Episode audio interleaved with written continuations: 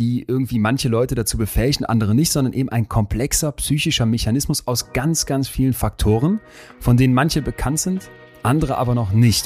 Durch das Erlebte ist er jetzt so hart, da kannst du mit dem Hammer draufhauen. Eben nicht. Und ob du jetzt jemanden hast in deinem Umfeld, der dann doch noch bedingungslos für dich da ist, ja, da kannst du noch so oft sagen, ja, ich will ja resilient sein und ich will Resilienztrainings machen. Es liegt nicht alles in deiner Hand. Allen Schnelltherapeuten, die in verschiedenen Lebenshilfezeitschriften und Co. mal über fünf Seiten schnelle Besserung versprechen oder so Wochenendseminaren, kann man doch eigentlich jetzt nur noch ins Gesicht grinsen, oder? Betreutes Fühlen. Der Podcast mit Atze Schröder und Leon Windscheid.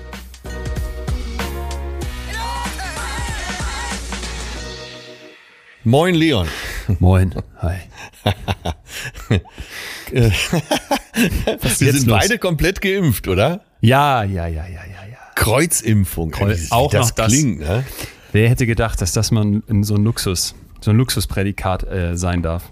Ja, ja, am Anfang der AstraZeneca äh, galt man ja mehr oder weniger als VW Passat unter den Geimpften. Eher, wie Und hieß der nochmal? Fiat Multipla. okay, jetzt hast du, das ist ja, das, das ist ja wie gar nicht geimpft. ja.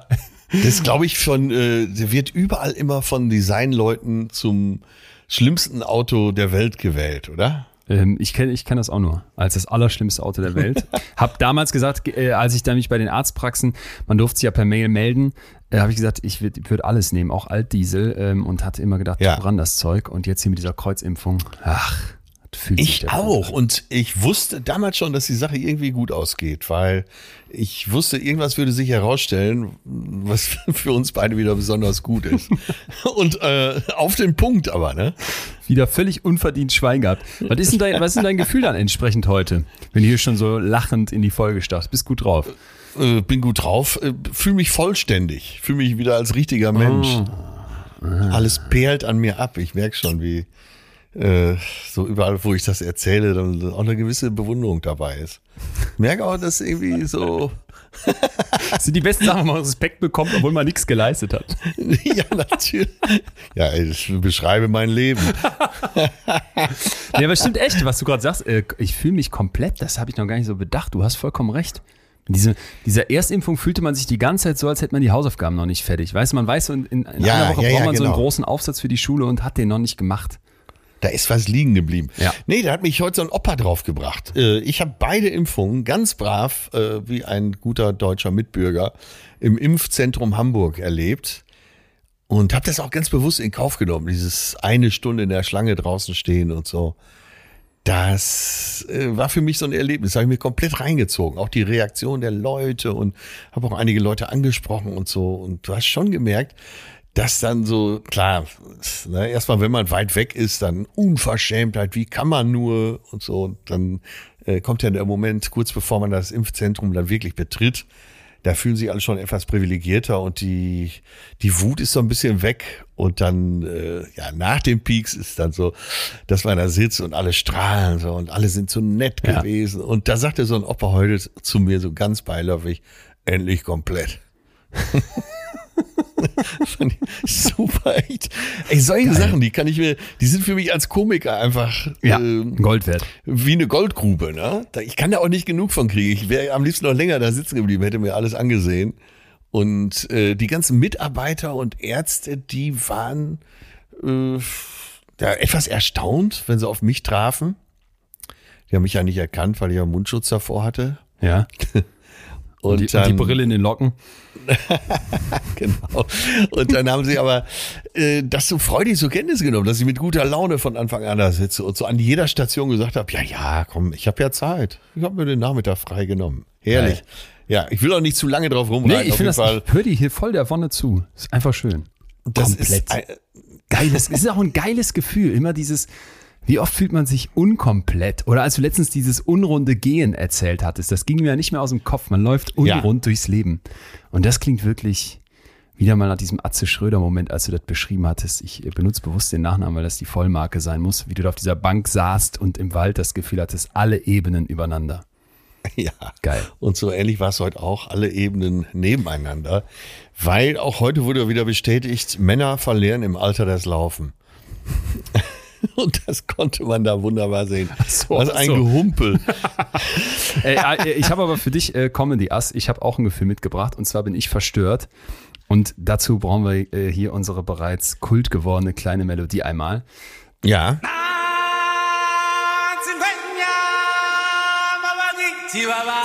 Ach, ist das schön. Ist das schön. Gut zu hören, bin, bin, ich natürlich verunsichert. Ist klar, ja, jetzt freue ich mich aber schon wieder, weil ich fühle mich komplett, du fühlst dich verstört. Ich fühle mich verstört und es hat was mit Affen zu tun und zwar konkret mit Eizellen von Makaken. Äh, es wäre ja vorstellbar, dass ein Mensch und ein Affe Sex hätten, theoretisch jetzt mal ganz absurd gesprochen und dann sind die jetzt hingegangen und haben Embryonen aus Menschen und Affen gezüchtet.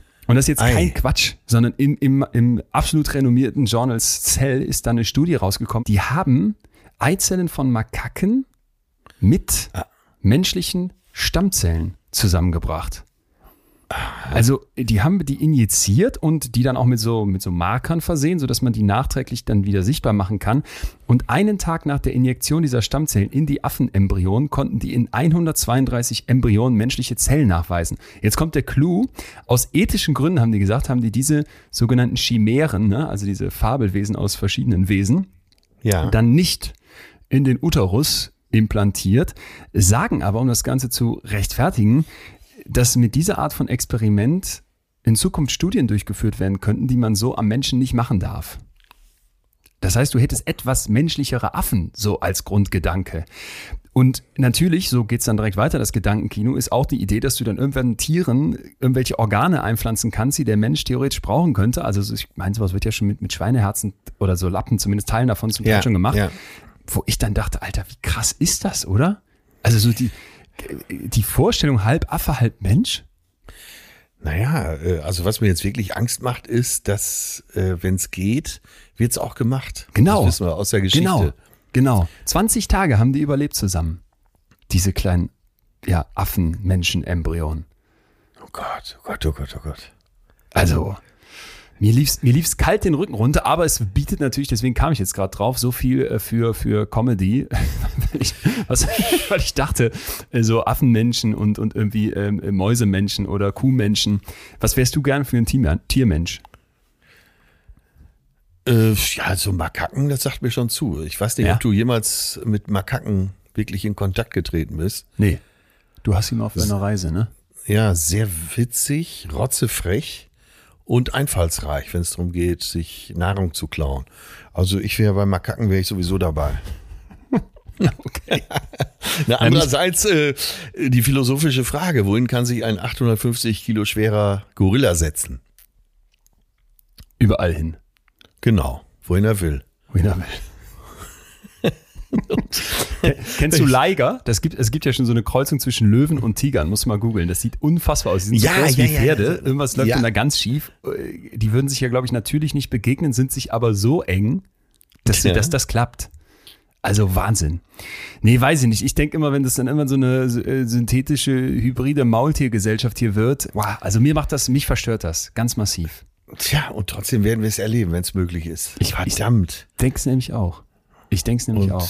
Ich will jetzt hier nicht den Chinesen allzu viel in die Schuhe schieben, aber ein großes Land mit sehr vielen Möglichkeiten, sagen wir es mal ganz vorsichtig. Und da ist ja, so ethische Bedenken sind ja nicht ganz so groß.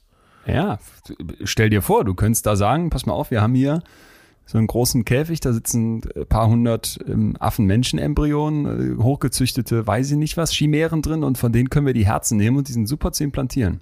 Und die Augen erst. Ja, genau. Stell dir mal vor, stellt sich raus, die Organe, zu, zum Beispiel Augen oder Herzen, sind auch noch widerstandsfähiger. Ja, dann geht's aber rund. Oder so ein bisschen Bizeps. Straffe Haut. Volles Haar. So ein Affe wird sehr volles Haar haben.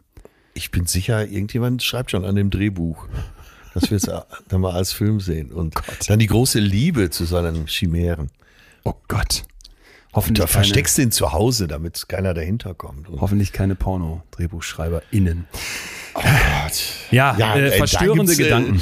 Also. Äh, ja, wo wir gerade bei der Verstörung sind. Es gibt einen Bericht darüber, wie auf Sumatra, äh, was ja so systematisch quasi abgeholzt wird. Und ich glaube, 80 Prozent aller Orang-Utans lebten über Jahrzehnte eben auf Sumatra, wo dann die Holzfäller, ich mag, ne, ich rede nicht weiter.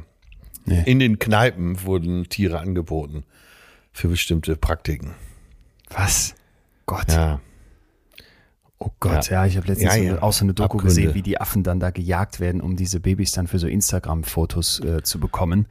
Da musst du irgendwie die gesamte Familie abschlachten, damit du da an das Kind kommst. Also es ist einfach, es ist einfach, es ist wieder dieses menschliche Gottspielen. Alles, was möglich ist, wird gemacht und es, also mir macht's, mir macht sehr, sehr zu schaffen wenn ich sowas lese. Und es, es, lässt sich natürlich, das fand ich übrigens auch als jemand, der sich, der sich gerne mit Wissenschaft auseinandersetzt, hier nochmal so spannend, unter dem Deckmantel Wissenschaft, ne, indem ich einfach dieses Wort so benutze, ja, ich schaffe Wissen, ähm, habe ich aber doch irgendwie auch immer eine, eine gesellschaftliche Verantwortung und mache das ja nicht einfach außerhalb der Gesellschaft.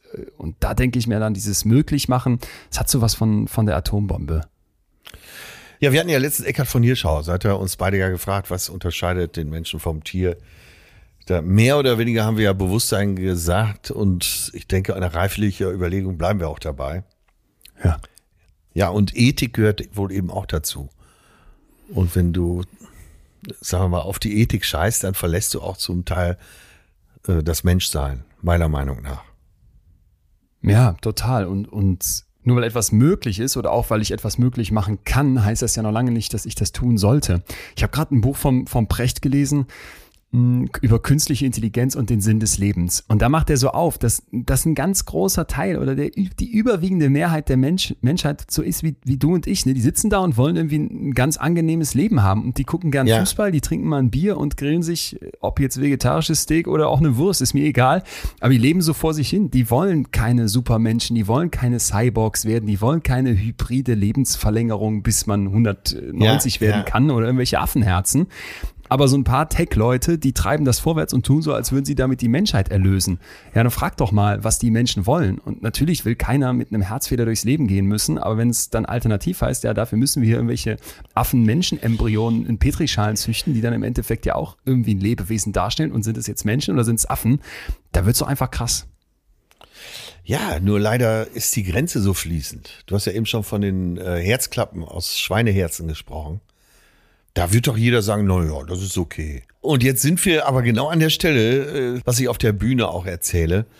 Ähm, wir essen Schweine auf. Wo ist, also, das ist nicht besonders ethisch, oder? Nee. Nee. Könntest du denn, ja, dann wäre es noch fast besser, die Herzklappen zu nehmen.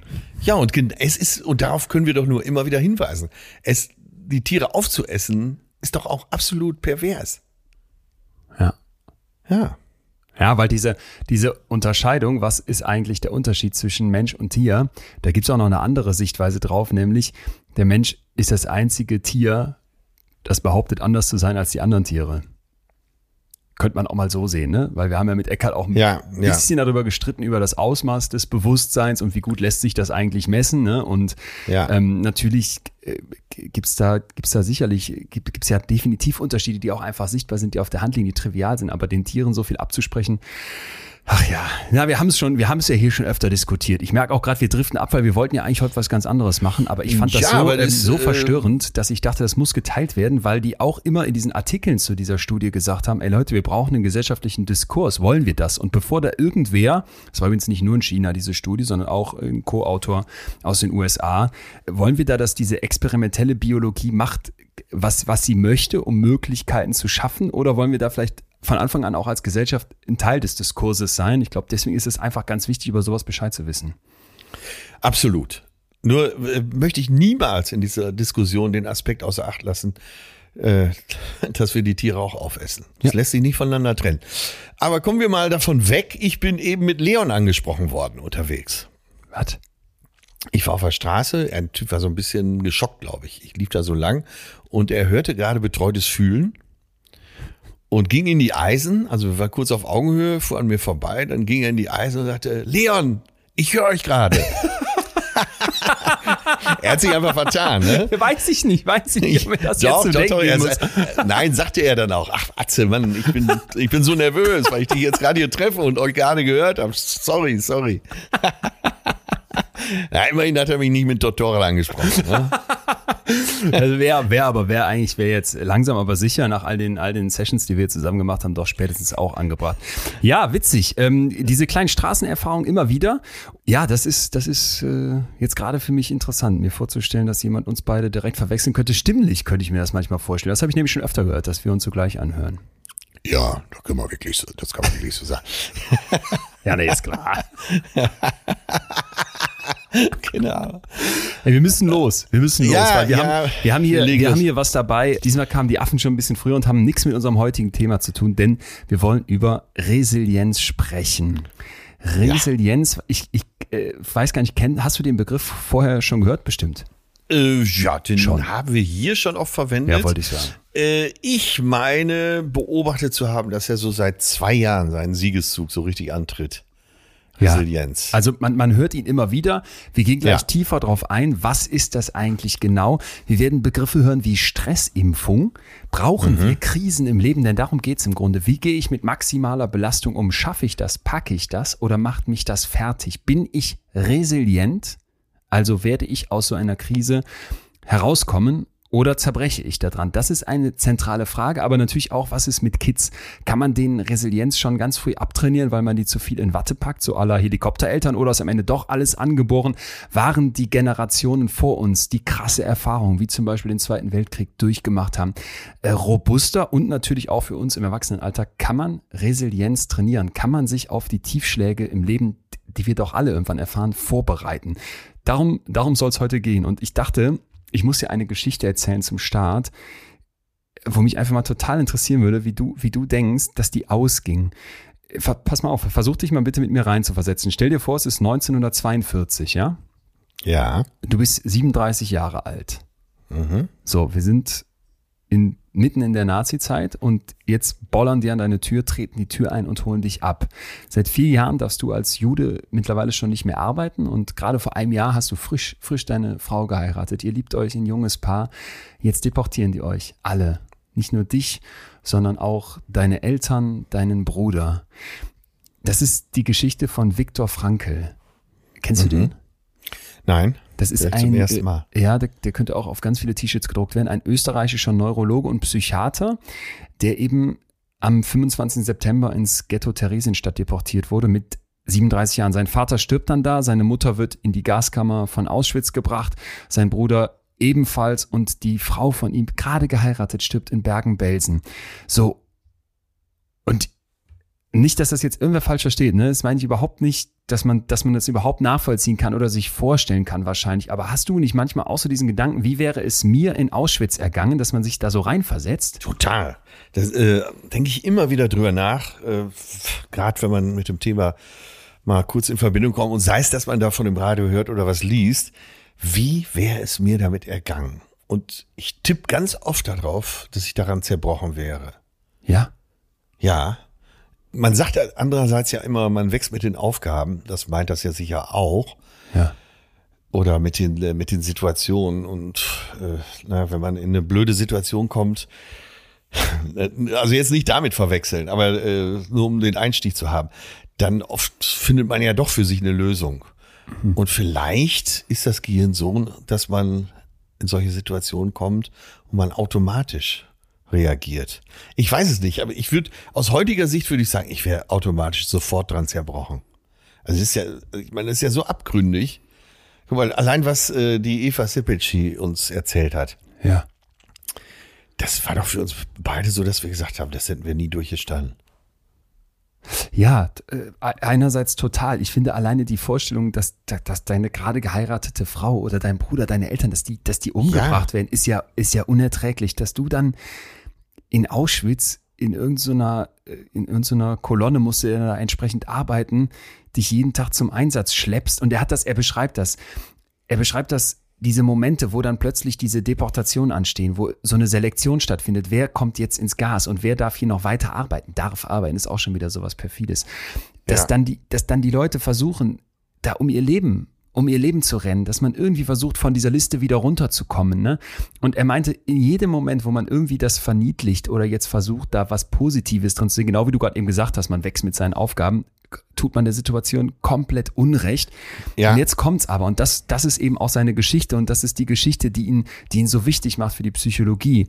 Er erinnert sich, Viktor Frankl, an den Winter 45. Und er ist genau in dieser Häftlingskolonne, mit der er da jeden Tag zur Arbeit gehen muss und ist völlig entkräftet und dem Zusammenbruch nahe und sagt jetzt, oder im Rückblick wird das klar, dass er sich an diesem Tiefpunkt entschlossen hat, einen Vortrag auszuarbeiten. Und wir müssen uns nochmal kurz klar machen, wir haben es hier mit einem Psychiater zu tun, mit einem, mit einem Arzt. In seinem Buch Trotzdem Ja zum Leben hat er den Untertitel gewählt. Dann hier ein Psychologe erlebt das Konzentrationslager. Also schon jemand, der natürlich sich mit Psyche und Co. auskennt. Und der ist jetzt da in diesem Winter eiskalt und denkt in die Zukunft an seinen möglichen Vortrag und schreibt dazu nachher Folgendes. Wer von denen, die das Konzentrationslager erlebt haben, wüsste nicht von jenen Menschengestalten zu erzählen, die da über die Appellplätze oder durch die Baracken des Lagers gewandelt sind. Hier ein gutes Wort, dort den letzten Bissen Brot spendend. Und mögen es auch nur wenige gewesen sein, sie ja. haben Beweiskraft dafür, dass man dem Menschen im Konzentrationslager alles nehmen kann, nur nicht die letzte menschliche Freiheit, sich zu den gegebenen Verhältnissen so oder so einzustellen. Und es gab ein so oder so. Also ich, ich kriege da Gänsehaut, ne, wenn ich mir das ja, vorstelle, ja, ja. Ähm, weil ich genau wie du auch immer gedacht hätte, boah, da, da, ich wäre da kaputt gegangen, die Vorstellung, meine Eltern und wie Eva uns das hier erzählt hat, es ist so, es ist so grauenhaft, es ist so schrecklich. Und jetzt sagt er, der es erlebt hat als Psychologe, bei mir war es anders. Ja, aber wünscht sich nicht fast jeder zu denen zu gehören, die dann noch diese Stärke haben, äh, ja, andere Menschen zu trösten, ein bisschen was abzugeben. Ja, natürlich, ja. natürlich so, wünscht man So möchte das. man sein, ja. Ja. Und jetzt kommt's, und damit kommen wir unserem Thema heute dann auch den entscheidenden Schritt näher, wobei wir ja schon gerade voll auf dem Weg dahin sind. Er schreibt dann später, ich bin nicht nur Facharzt für zwei Fächer, sondern auch Überlebender von vier Lagern, Konzentrationslagern. Und so weiß ich denn auch um die Freiheit des Menschen, sich über all seine Bedingtheit hinauszuschwingen und selbst den ärgsten und härtesten Bedingungen und Umständen entgegenzutreten, sich entgegenzustemmen, Kraft dessen, was ich trotz Macht des Geistes zu nennen pflege. Ah. Die, dieses Wort, trotz Macht Die des trotz Geistes. Macht des Geistes. Hammer, okay, das oder? schreiben wir uns schon mal hinter den Löffel, ja. Okay. Und ich finde dieses Wort, und da sind wir jetzt eben bei der Resilienz, deswegen so stark, weil er im Prinzip etwas postuliert hier, wo man sich in der Forschung bis heute fragt, warum Frankel selbst diesen Begriff Resilienz nicht direkt verwendet hat, aber braucht er ja gar nicht. Er hatte diese Trotzmacht des Geistes und sagt eben trotzdem Ja zum Leben. Und das Hochinteressante ist, er war eben kein Einzelfall. Aaron Antonowski, der äh, israelische und amerikanische Soziologe, den wir auch wieder auf T-Shirts drucken können, du merkst, haben wir heute ein paar von, ja, ähm, ja. der hat sehr früh zeigen können, dass knapp 30 Prozent der Frauen aus den Konzentrationslagern trotz dieser Erfahrung gesund waren. Und er hat dann die Theorie der Salutogenese aufgestellt, also die Entstehung von Gesundheit, weil man sich ja sonst im medizinischen Setting eigentlich immer nur fragt, warum werden Leute krank? Mal andersrum drauf zu gucken, warum ja. bleiben Leute gesund, ist eben ein ja, ganz ja. zentraler Punkt. Ja, ich, und keine Ahnung. Also ich denke immer an den Film Das Leben ist schön dabei. Ich habe mit einem Schauspieler mal zusammengearbeitet, der früher in vielen Loriot-Filmen als älterer Herr aufgetaucht ist. Der war natürlich bei uns in der Serie auch als sehr alter Herr. Und wir haben mittags gern zusammengesessen und dann, äh, der war schon Ende 80, spielte aber noch munter, konnte sich Texte merken, äh, arbeitete noch relativ viel, immer wenn so ein wirklich alter Opa gebraucht wurde. Hm. Eben auch in der Comedy, aber auch in anderen Filmen. Und da habe ich ihn mal gefragt, sag mal, äh, du bist, du wirkst so gesund, warum, warum bist du so durch und durch gesund? Da sagt er so ganz ungerührt, weil ich im KZ war. Und Boah. dann habe ich nachgefragt, wieso? Ja, sagt er, das war so viel Mangel in der Zeit. Auch selbst in der Zeit danach noch. Davor, sagte, sag mal so über den Daumen hatte ich acht Jahre richtigen Mangel und äh, habe kaum was gegessen. Und irgendwie diese Fastenzeit, diese lange Fastenzeit, wider Willen, die hat mich stark gemacht. Mhm. Ist äh, Krass. medizinisch nicht bewiesen, aber das haut so ein bisschen in die Kerbe, die du gerade geschildert hast. Ja. Ja. Ja. Hammer, ne? Und du hast ja hier immer schon mal behauptet, das ist jetzt ein kleiner Exkurs, Äh, streng genommen sind wir, bin ich ja kein Arzt. Ähm, du Doch, behauptest ja immer wieder. Auf der Straße müsste man, sind wir ab jetzt beide Doktores. Das ist, das muss, muss den nächsten okay, Leuten sagen. Ich bin ja. ja. auch kein Arzt. Nicht mal nur streng genommen. ja, das sollte ja auch der Gag werden. Aber äh, Scheiße, du hast ja hier verstanden. Öfter mal behauptet, dass äh, zur Gesundheit auch immer mal der Mangel gehört. Der Lebensmittelmangel. Das Fasten. Ja. Das drunterbleiben, sagen wir es mal so. Ja, wir müssen da wie immer ganz, ganz vorsichtig sein. Ja, Nun sind wir keine Ärzte und wollen hier keinen medizinischen Ratschlag zu irgendwas geben, was wir, was wir beide nicht fundiert wissen. Aber das wird uns gleich nochmal begegnen. Ich hatte eben ja schon mal den, den Begriff Stressimpfung eingebracht. Ja. Ne? Äh, verrate ich noch nicht zu viel zu greift, aber genau diesen Gedanken nochmal auf und das ist total interessant. Also diese Idee, dass ich durch bestimmte Täler gehe ja. und daraus etwas mitnehme, das ist eben etwas, was nicht einfach so aus der Luft gegriffen ist. Und das möchte ich auch noch mal kurz dazu sagen. Wir werden heute immer wieder Momente haben, wo wir vielleicht denken, Moment, ist das jetzt nicht ein Widerspruch zu unserer Folge toxisch positiv, wo wir gesagt haben, ey, man darf nicht einfach immer behaupten, ich muss hier das Gute drin sehen und den positiven Blick drauf haben. Und da müssen wir heute so ein bisschen eine Synthese bilden und ich glaube, das wird auch total interessant. Erstmal aber, wo kommt jetzt dieser Begriff Resilienz her? Weil vom Viktor Frankl kommt er nicht, sondern von Emmy Werner. Die hat ihn zumindest äh, weltberühmt gemacht. Eine US-Psychologin, die über drei Jahrzehnte lang 700 hawaiianische Kinder der Kauai-Insel untersucht hat.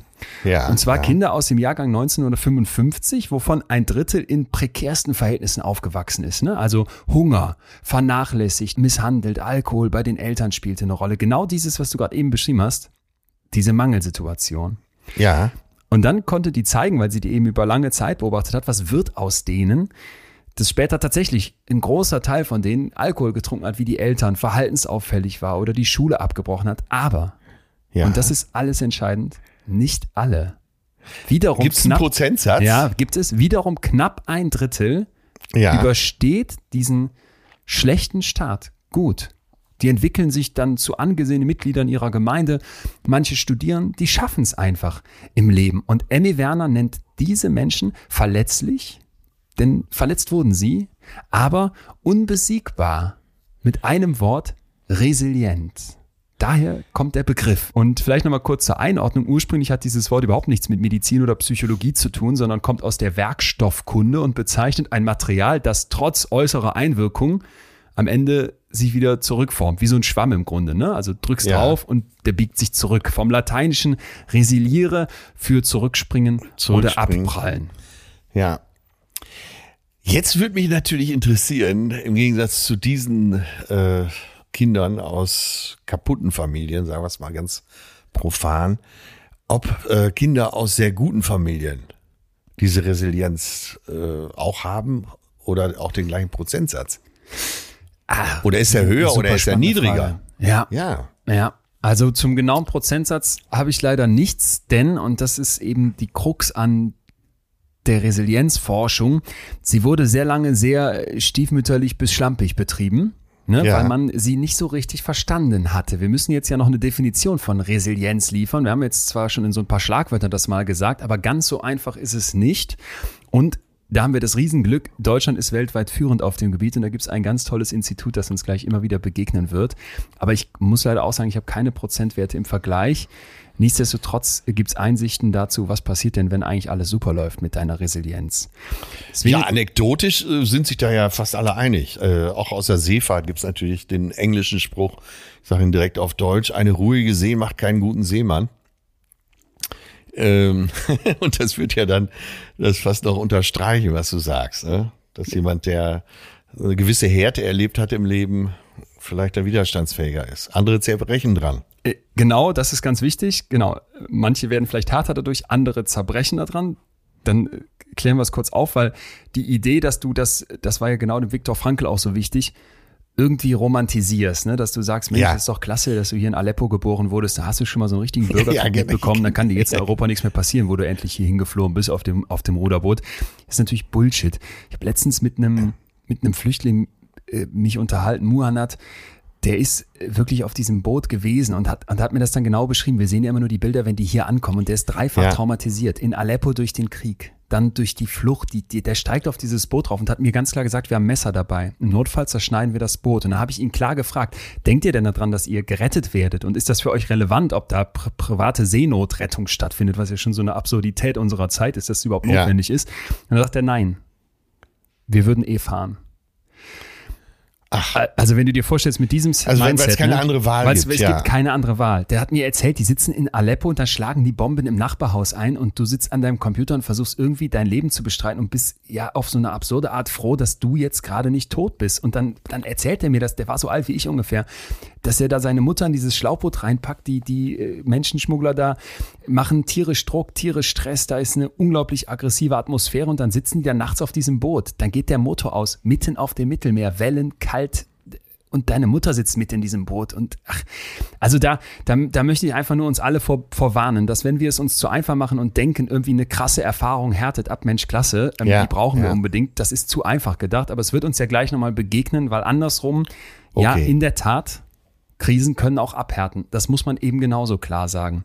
So, jetzt wollte ich aber einfach mal kurz die, die Definition reingehen, damit wir wissen, wovon wir sprechen. Mhm. Die ganz einfache Definition von Resilienz wäre also eine besondere Kraft der Psyche, Belastungen auszuhalten. Ja? Ja. Das ist aber der Forschung zu einfach und auch voreilig. Ne? Also ich erlebe etwas Hartes und schaff's dann, mich davon nicht aus der Bahn werfen zu lassen, sondern mich rasch wieder zu berappeln. So. Mhm. So ganz so leicht ist es aber eben nicht, denn hinter der Resilienz steckt jetzt keine geheimnisvolle Kraft, die irgendwie manche Leute dazu befähigen, andere nicht, sondern eben ein komplexer psychischer Mechanismus aus ganz, ganz vielen Faktoren, von denen manche bekannt sind, andere aber noch nicht. Und deswegen würde ich gern folgende Definition reingeben. Resilienz ist die Fähigkeit, seine psychische Gesundheit während Widrigkeiten aufrechtzuerhalten und ja. danach schnell wiederherzustellen. So. Ja, ich glaube, ähm, wo du schon sagst, wir sollten es uns nicht so einfach machen. Ähm, das ist jetzt so ein wichtiger Punkt. Weil man denkt ja, man hat das schnell begriffen, das Wort Resilienz.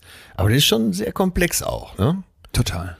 Das, was du gerade gesagt hast, die Fähigkeit, äh, psychische Gesundheit zu haben, die Krisen, vielleicht auch Verzweiflung in dem Moment abzufedern und ganz schnell wieder auf äh, eigenen Normallevel zu kommen, oder? Ja, ja sich, sich, sich wiederherzustellen, ne? Ja. Ja, genau. Würdest, würdest du denn sagen, jetzt hast du gerade eben gesagt, okay, Konzentrationslager, da würdest du vermuten, wärst du dran zerbrochen. Ich glaube wirklich, das bleibt A, müßig und B, es ja. ist einfach das krasseste, was man sich wahrscheinlich vorstellen kann. B würdest du denn sonst sagen, abgesehen davon, dass du eher ein resilienter Typ bist, so von deiner eigenen Wahrnehmung? Ja, ich bin wahrscheinlich ein sehr optimistischer Typ. Würde mich, äh, da schon. Ja, ich bin ja meistens, geht natürlich gegen unsere Folge, gegen Toxic Positivity. Nee, aber du hast aber, es ja auch gesagt, dass du so ja, bist. Ja, bin ich schon. Ich okay. gehe mal da. Ja. Also bisher ist es in meinem Leben noch nicht, noch nicht passiert, dass mich irgendwas so äh, langfristig total umgehauen hat. Hab aber auch wenig negative Erfahrungen gemacht. Das wollte ich dazu fragen. Sagen. Äh, was war denn das Schlimmste, was du, was du mal erlebt hast? Äh, wahrscheinlich äh, ja Tod von nahen Angehörigen. Ja. Also speziell der Tod meines Vaters hat mich schon aus der Bahn geworfen. Aber äh, irgendwann, gerade wie du es beschrieben hast, war ich in der Lage, mit der eigentlich selbst eingeschätzten gesunden Psyche wieder auf ein Normallevel zu kommen. Hm. Ohne Hilfe oder ohne, dass du da wirklich zwischendurch das Gefühl hast, du bist komplett Nee, ich habe mir schon Hilfe geholt, aber ah, ja. das gehört ja wahrscheinlich auch dazu, dass man äh, so an die Dinge rangeht, wo man selber nicht weiterkommt, dass man eben Freunde fragt oder Spezialisten, wenn es schwierige ja. Fälle sind. Was ist dir denn Schlimmes passiert bisher? Ja, ich habe mich das, ich habe mich das dann auch gefragt und äh, du weißt, ähm, bei diesen Gesprächen, die ich für in extremen Köpfe mache, da habe ich auch den Muanat gesprochen, den, den, den, den Geflohenen aus Syrien. Mhm. Da fällt mir das dann immer so schwer und irgendwie habe ich das Gefühl, ach, die, die Sachen, die mir so passiert sind, die sind so klein, dass ich da gar nicht von psychischer ja, Krise rede. Oder? Also wirklich, ich muss es ja. wirklich so sagen. Ich, ich, ja, ähm, meine ich auch. Ich habe ich hab noch nichts so ganz Schlimmes erlebt. Ich habe mal einen Unfall gesehen oder sowas, ne? Aber das ist natürlich, das sind schreckliche Bilder, aber da bist du ja nicht. Bist du ja nicht Ach so, mir fällt gerade eine Sache ein, die passt hier ganz gut rein, habe ich auch schon mal erzählt. Und zwar ist doch äh, so eine, eine Firma abgebrannt, äh, ja. den, im Kaff, wo ich gewohnt habe. Wir Jugendlichen, Kinder, alle dahin. Da war ich, glaube ich, zwölf, elf oder zwölf. Und dann durch die Hitze brach die Mauer irgendwann ein, auf der wir alle ne? standen. Ja. Und dann ist ein Klassenkamerad, ein Klassenkollege, ist äh, unter so einen Pfeiler gekommen und der Kopf wurde zerquetscht. Er war sofort tot. Und wir haben das alle gesehen. Dann bin ich nach Hause und mein Vater hat gesagt, naja, ganz gut, dass du sowas auch mal gesehen hast. Ja. ja. So. Oh Gott. Nee, ja, aber, jetzt war mein, aber, äh, da sind wir genau auf dem Thema. Mein Vater war im Krieg, der hat ja, genau. viel, viel schlimmere Sachen gesehen, hat es aber geschafft, und das sage ich ja, aber es war seine Lebensleistung, noch ein sehr, sehr glückliches und friedliches Leben zu führen.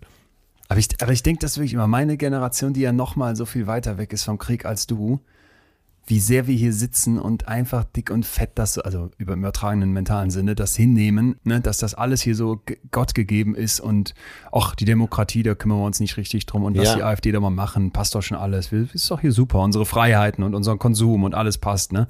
Und ja. denkt dann jedes Mal, ey Leute, oha, oha, wenn mal was ist also, wenn, wenn man es jetzt so mal sehen würde, würde ich fast sagen, ja, da ist vielleicht die Corona-Krise das krasseste gewesen, was mir jemals passiert ist. Da wurde ich mal zu Hause Stimmt. in Anführungsstrichen eingesperrt, ne? Mal fällt mir gerade ein, mal weggehalten, durfte nicht äh, rausgehen, Party machen oder was. Und wenn du das von dir sagen kannst, ich glaube, dann sollst du nicht vergessen, was du für ein verdammt glückliches Leben bisher hattest. Überhaupt, was du für, für ein Glück hattest, ja. Ich, ist doch so ein kosmischer Zufall, dass ich nicht wie Muannat in Aleppo geboren wurde. Und Hock hier, ne? Und ja, also ich habe, glaube ich, keine, keine so eine krasse Erfahrung mal gemacht. Nee, und du siehst ja, die Corona-Krise hat ja schon so viel mit den Leuten gemacht. Dazu gibt es ja äh, in Sachen Resilienz und Corona-Krise ganz viele äh, Artikel und auch Podcasts, habe ich gesehen glaube, mhm. allein im Deutschlandfunk gibt's vier oder fünf Podcasts zum Thema Resilienz in dieser ja, Krise. Die haben wir gleich, also zumindest Einsichten daraus. Ich weiß nicht, die Deutschlandfunk-Podcasts kenne ich an der Stelle leider nicht, wobei die echt großartig sind. Ja. Aber die Köpfe dahinter, und zwar vom Leibniz-Institut für Resilienzforschung. Bevor wir da voll einsteigen, was denn Resilienz ausmacht, muss ich aber noch eine Sache gerade ergänzend sagen, weil ich glaube, wir dürfen nie pauschalisieren. Da müssen wir immer, immer eine Vorsicht walten lassen ich denke an Kay oder andere Leute, die wir hier auch kennengelernt haben, die ja. in Deutschland aufgewachsen sind ne, und schwersten, schwersten Missbrauch oder sowas erlebt haben. Da wäre es jetzt völliger Quatsch zu sagen, ah, ihr wart ja auch nie im Krieg, sondern die haben Grauenhaftes erlebt. Da, da, da hatte ich persönlich, für mich ganz alleine, einfach tierisch Glück. Keine Krise bisher. Ja, äh, eben auch nicht, äh, du hast Kay gerade geschildert, äh, keine psychische Krise, keine vielleicht, was die deinen sozialen Stand in Frage stellt. Ja. Stell dir vor, du wärst sexuell anders als die Norm orientiert. Ja. Ich weiß nicht, wie ich es anders gerade beschreiben soll. Sagen wir, du wärst, ja, jetzt ist Schwulsein auch nicht mehr so ein, so ein Riesenthema, äh, für mich empfunden, zumindest in Deutschland. Aber die Freunde aus meinem Bekanntenkreis, die schwul sind oder lesbisch, die haben alle eine gewisse Standfestigkeit in Diskussionen, auch wenn es ah, ja. um andere Themen geht. Und da habe ich schon oft drüber nachgedacht, woher kommt das? Auch dieses Forsche, wenn es um die Wurst geht. Äh, und ich erkläre mir das immer damit, dass die ja relativ früh in ihrem Leben an einem Punkt waren, wo sie sich A selber was eingestehen mussten und B äh, der Öffentlichkeit auch irgendwann kundtun mussten, der Familie und auch allen drumherum, dass sie vielleicht anders sind, als man das von ihnen erwartet hat. Also so wieder die These, ich habe schon eine Belastung erlebt, weil die Gesellschaft, weil ich, nie, weil ich der Norm nicht entspreche, was ja ein tierischer Druck sein kann. Ja. Und weil ich damit umgehen lernen musste, bin ich jetzt heute tougher in anderen Situationen. Habe ich richtig verstanden? Äh, ja, genau. Okay. Und ja. äh, das beobachtete ich äh, ja. schon bei mehreren Freunden, ja. Okay, ja, kann man sich gut vorstellen weiß wie ja. immer, ne? Wir müssen immer, ich glaube, aber das äh, kannst du ja, fast hinter, jeden, hinter jeder unserer Aussagen kannst du sagen, gilt nicht immer für alle, ist, glaube ich, auch mittlerweile hoffentlich klar. Ich weiß aber total, was du meinst. Ja, und äh, wenn man über dieses Thema nachdenkt, dann kommt man doch auf sowas. Und dann vergleicht man sich selber damit mhm. und dann denkt man, verdammt, ich bin noch nie, ich bin so mhm. normal und, ja, und bin immer so den geraden Weg gegangen, du ja, auch. Äh, dass wir nie angeeckt sind. Das ist auch das, weißt du, was da auch noch gerade ganz wichtig zu passt, fällt mir auf. Das ist dieses, wenn du dich dann aufregst ja, jetzt noch hier äh, dieser, diese Subkategorie wird aufgemacht und diskutiert und LGBTQ reicht nicht mehr aus, da muss noch ja. IA plus hinten dran und dann sitzt du da und denkst bäh, bäh, bäh, und polterst aller Fritze März rum und da denke ich mir ja. immer, ja, aber du steckst halt auch in keiner dieser Schuhe. Lieber Friedrich genau, Merz, was genau. war denn die genau. größte Krise, die du in deinem Leben mal durchmachen musstest? Wahrscheinlich irgendwie, ähm, weil dein, weil, weil irgendwie dein Fahrer den Wagen nicht getankt hat bei BlackRock. Und dann sitzt du da und denkst dir, ja, ja, so, so geht's mir ja auch. So geht's mir auch. Nicht, diesen, nicht, nicht diesen Maßstäben, aber so hockst du da. Und wenn du nie eine Krise hast und vielleicht auch in deiner, das war ja auch so interessant bei Eva Seppischi, mit deren Tochter und auch Enkel ich ja auch gesprochen hatte, als ich da da war und ja. unser Gespräch fertig war, dass auch so ein Trauma über Generationen noch weitergegeben werden kann. Ne? Das sollte man einfach nicht außer Acht lassen, wenn man, wenn man diese eigenen, diese eigene Standfestigkeit und die eigene Resilienz vielleicht betrachtet.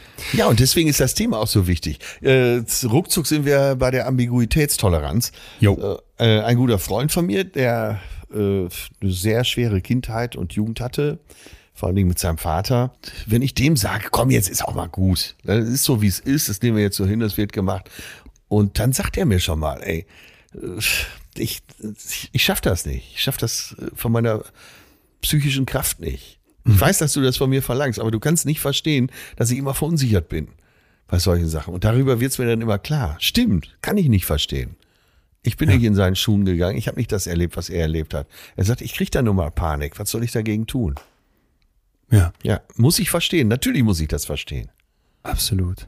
Absolut. Mir ging es bei der Depressionsfolge so, dass ich immer dachte, als wir dann mit den Profis da gesprochen haben und als sie so erzählt haben und auch natürlich auch mit den Betroffenen und die Zuschriften alle hatten, jeder von uns hat doch den einen Freund oder irgendeine Bekannte, die depressiv ja. sind, ne? Und dann, ja, du steckst nicht in den Schuhen und kannst das nicht nachvollziehen. Und je mehr du dann aber zuhörst und je mehr du versuchst, das auch nachzuvollziehen, desto krasser wird dir eigentlich bewusst, okay, du bist ja nicht ein empathieloser Stein, sondern vielleicht bist du schon dann ein Stück weit zumindest in der Lage, dir das vorzustellen, so wie wir das gerade eben mal ins ganz Extreme gebracht haben mit dem KZ und ja. erkennst dann an, aha, sowas musste ich noch nie durchstehen.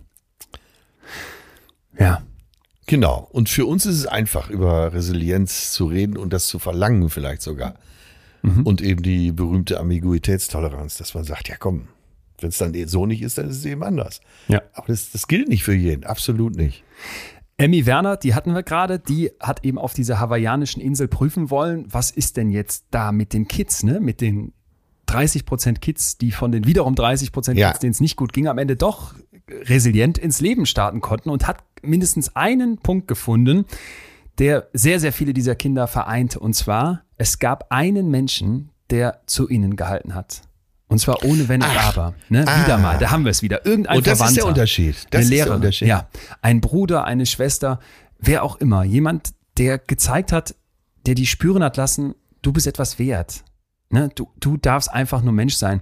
Es gab, und das ist jetzt natürlich auch interessant, noch eine ganze Reihe weiterer Faktoren, die dabei gefunden wurden. Zum Beispiel Humor, aber auch die Bereitschaft, Hilfe anzunehmen, Optimismus, gerade eben schon von dir angesprochen, oder eine gewisse Form von Spiritualität. Was mir dabei ganz, ganz wichtig ist, wir kennen schon, es liegt nicht einfach auch nur in deiner Hand. Ne? Es ist wie immer dieses berühmte ja, Zusammenspiel ja. von verschiedensten Aspekten. Und ob du jetzt jemanden hast in deinem Umfeld, der dann doch noch bedingungslos für dich da ist, ja, da kannst du noch so oft sagen, ja, ich will ja resilient sein und ich will Resilienztrainings machen. Es liegt nicht alles in deiner Hand. Ja. Ja, und super interessant dazu für alle, die jetzt denken, oh ja, Resilienzratgeber, da gibt's ja zig Bücher, ne? wie werde ich Resilienz? Genau, so, so wirst du resilient, ja. Verbrennt sie. Wir kommen ja gleich zum Leibniz-Institut für Resilienzforschung, wo wirklich okay. Star-Leute auf dem Gebiet unterwegs sind. Und die sagen ganz klar, wenn dir da irgendwer was verspricht, das ist meistens Unfug.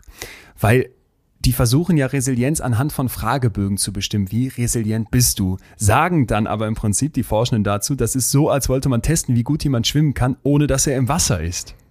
Ja. Weil die Resilienz ist die gelungene Abwehr einer drohenden Stresserkrankung, also dieser massiven Belastung, die Krise. Wie willst ja. du das ohne Krise prüfen? Und deswegen gibt's jetzt eben das große Glück, dass wir in Deutschland dieses Institut haben, weil die da Langzeitforschungen machen. Und da gibt's zum Beispiel eine, also gibt's ganz viele tolle Köpfe, aber Isabella Helmreich hat ein Interview gegeben und daraus will ich mal ein paar Sachen hier mit reinschmeißen, die ich total spannend fand. Zum Beispiel ist Resilienz eine Charaktereigenschaft wie zum Beispiel Schüchternheit. Ja. Was würdest du schätzen? Naja, nach dem, was du vorgelegt hast, nein. Ja, absolut richtig. Es ist keine Charaktereigenschaft, sondern wissenschaftlich abgesichert, dass Resilienz veränderbar und erlernbar ist. Also eine Fähigkeit, die eher mit dem Schwimmen verglichen werden kann. Du schwimmst, statt unterzugehen. Und ganz wichtig, du kannst das ein Leben lang erlernen und trainieren. Ja. Dann sagt sie, ist es im Grunde ein Stück weit aber auch wie beim Sport und wie beim Musizieren, dass da die Menschen mit unterschiedlich viel Vorteil auf die Welt kommen. So, ich bin absolute Musikniete, ne? da könnte ich noch so viel trainieren, ich würde da nie im. Nie, ja. Okay, nein. Ich würde, aus jede, ich würde aus jedem Chor geprügelt, wie aus dem FC Britannia beim Fußballspielen. ja. ja, aber schön, dass du sagst, dass, äh, dass du für einige Sachen kein Talent hast. Äh, hoffe ich nicht, dass das nötig ist, das zu sagen. Jedenfalls bei Resilienz ist es so, dass ein Teil davon eben in den Genen verankert ist und damit kann man natürlich schon von so einer Art ja, Veranlagung sprechen. Jetzt kommt ein super spannender Punkt, nämlich können Eltern denn die Resilienzbegabung ihrer Kinder erkennen? Und dazu sagt sie, es ist ganz wichtig, dass Kinder unterschiedlich sind. Und jetzt mal ganz grob spricht man von Löwenzahn- und Orchideenkindern. Ja. Die Löwenzahnkinder sind so die robusteren und die Orchideen sind eben die, die ein bisschen mehr ne, Pflege brauchen, dann aber vielleicht besonders strahlen, so nach dem Motto. Ja, ja. Und die meisten Eltern sagt, sie machen das auch intuitiv richtig. Also sie fördern das Kind, das vielleicht etwas feinnerviger ist, das dann auch Resilienz ent entwickeln kann. Und das ist eben ganz, ganz wichtig, weil viele Leute vielleicht Sorge haben, ey, Moment mal, ich muss mich auch von Krisen fernhalten oder ich muss mein Kind davor beschützen um jeden Preis. Das stimmt aber nicht. Denn rund, da sind die Studien jetzt unklar, aber die Zahlen sind definitiv eben hoch. Das ist ganz wichtig. Rund 35 bis 65 Prozent der Menschen, so Untersuchungen aus den USA, sind nach traumatischen Ereignissen resilient. Das, das heißt nochmal kurz den Schwamm als Bild. So ne? hoch? So hoch. Die haut einer voll rein. Hammer. Ne? Da, da, stirbt dein Kind. Es sind nicht Kleinigkeiten, das sind jetzt krasse Einschnitte. Du hast einen Unfall, bist querschnittsgelähmt oder, oder, oder. Und dein ja. Schwamm biegt sich zurück. Du gehst da durch, auch wenn das weh tut, auch wenn du traurig bist, auch wenn du da sicherlich mal depressive Phasen hast und, und, und. Aber du gehst am Ende da wieder raus wie dieser Schwamm.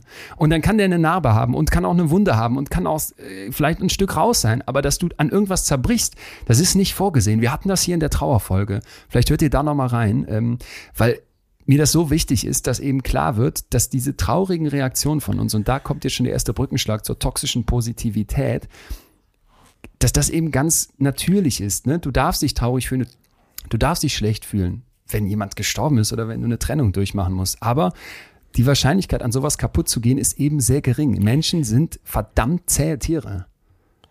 Das kommt natürlich bei dem Beispiel, was du hattest mit den überlebten KZ-Erfahrungen, ja. auch zum Tragen. Weil normalerweise würde man ja davon ausgehen, jeder Mensch zerbricht daran.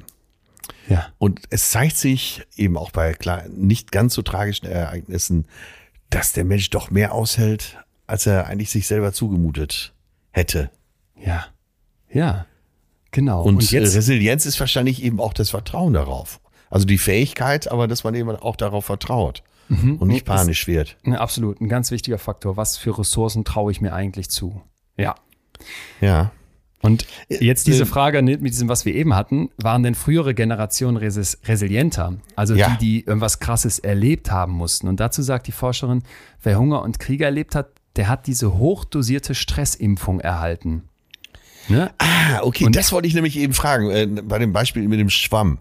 Wenn der Schwamm dreimal zusammengedrückt wurde, wird er dadurch resilienter? Also ja. entwickelt der da noch mehr Fähigkeit? Und das würde das ja das würde das ja aussagen. Leider Beispiel, nicht. Leider nicht, weil, ähm, sorry, ich weiß, äh, das klingt jetzt immer so miesepetrig, aber es ist einfach ja. unfassbar kompliziert.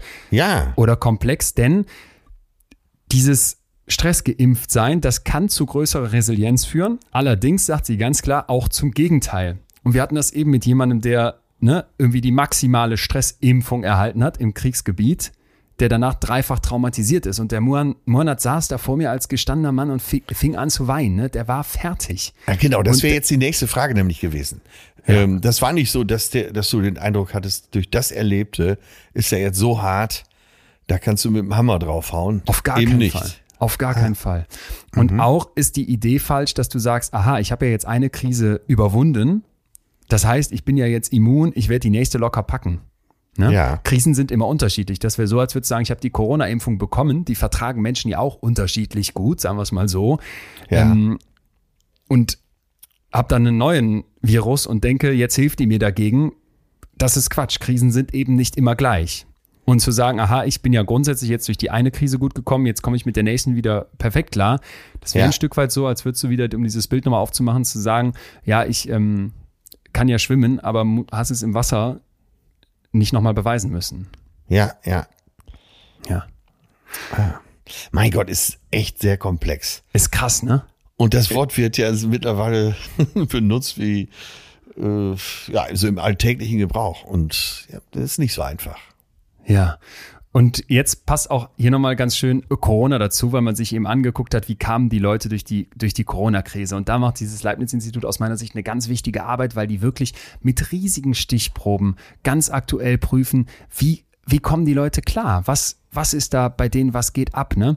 Und die konnten eben zeigen, dass rund 80 Prozent der Probandinnen und Probanden in einer wirklich großen Studie ihre seelische Gesundheit gut aufrecht erhalten konnten in dieser Zeit. Das waren dann die ja. in dem Fall Resilienten. Aber dann gab es noch zwei weitere Gruppen. Das fand ich total interessant. Einmal ja, die Vulnerablen, die Verletzlichen, ja, ne? hochsensiblen, ja. Zum Beispiel oder weil ich irgendwelche Erfahrungen vorher gemacht habe oder auch genetische Veranlagung habe, die sind mit einer mittleren Belastung in die Krise gestiegen. Also da merkst du schon, das sind Langzeituntersuchungen, kamen ja. dann zunächst ganz gut zurecht und mit der Zeit waren sie jedoch immer stärker belastet.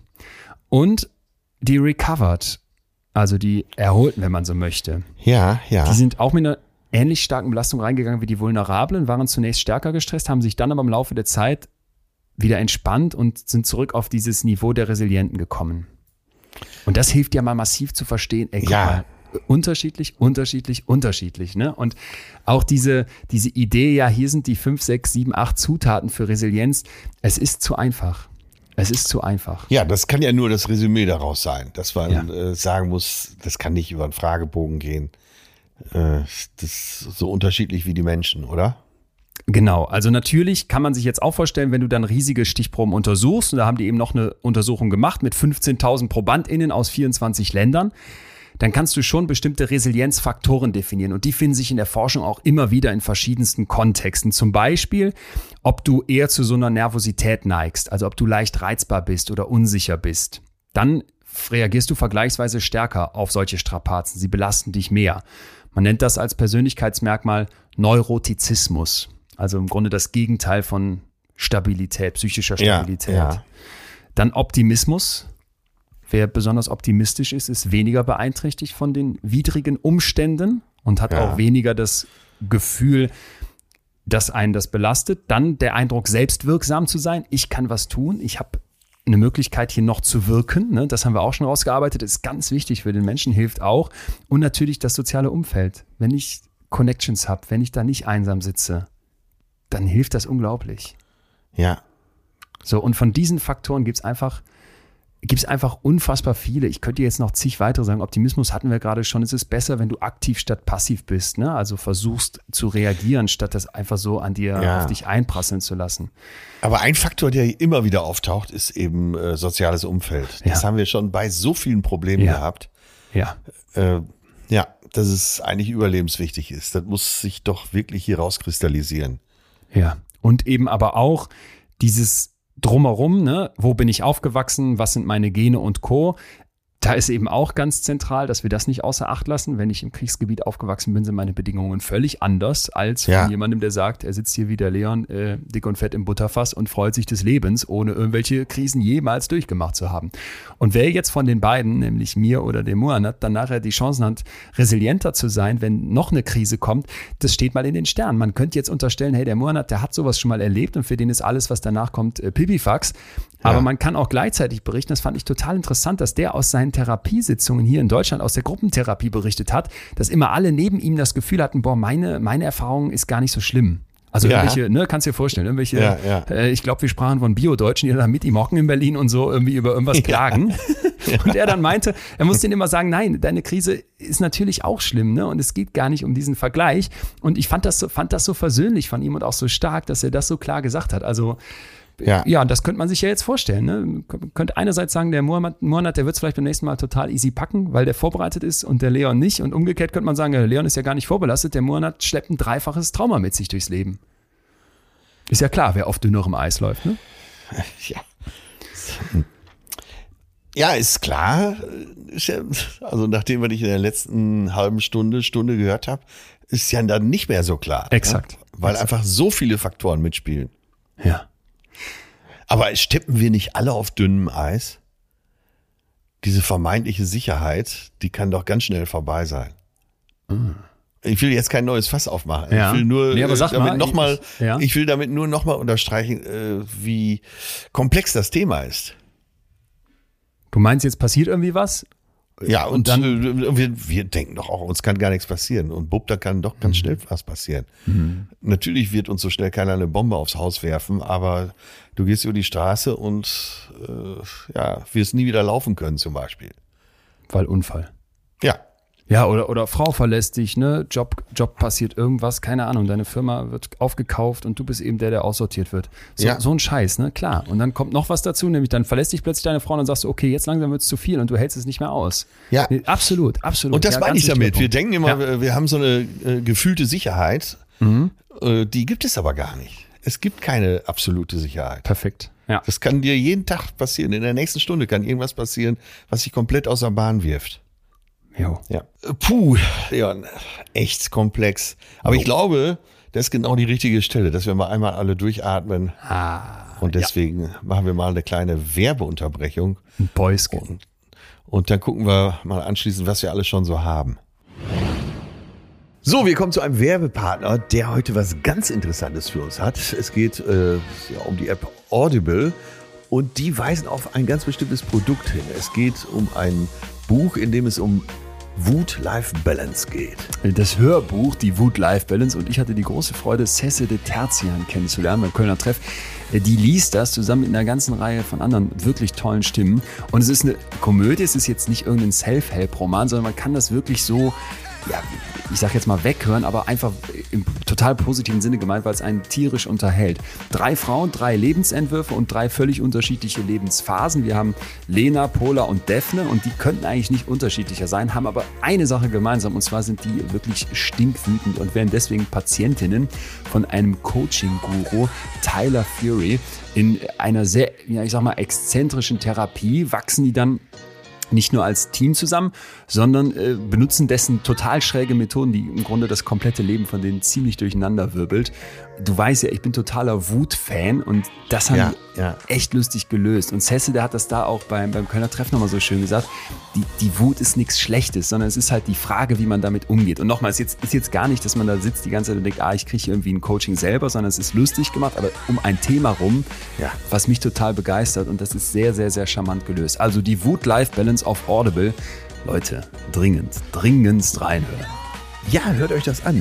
Äh, selbst mein Ayurveda-Arzt sagte, hör mehr Bücher, lies nicht so viel, weil äh, du musst auch deine audiophile Sensitivität äh, schulen. Und deshalb, das ist ein Audible Original übrigens und Link dazu ist in den Show Notes. Klickt mal drauf. Ja, Resilienz. Resilienz, ey. Nicht, nicht ganz einfach, ne? Man denkt bei dem Wort, ah, habe ja. ich schon gehört, alles schon verstanden, ja. psychische Widerstandskraft, das wird auch irgendwo trainiert, da gibt's ja Online-Kurse und Bücher, aber so einfach ist es nicht. Ich habe auch gedacht, äh, das machen wir mal schnell. ja.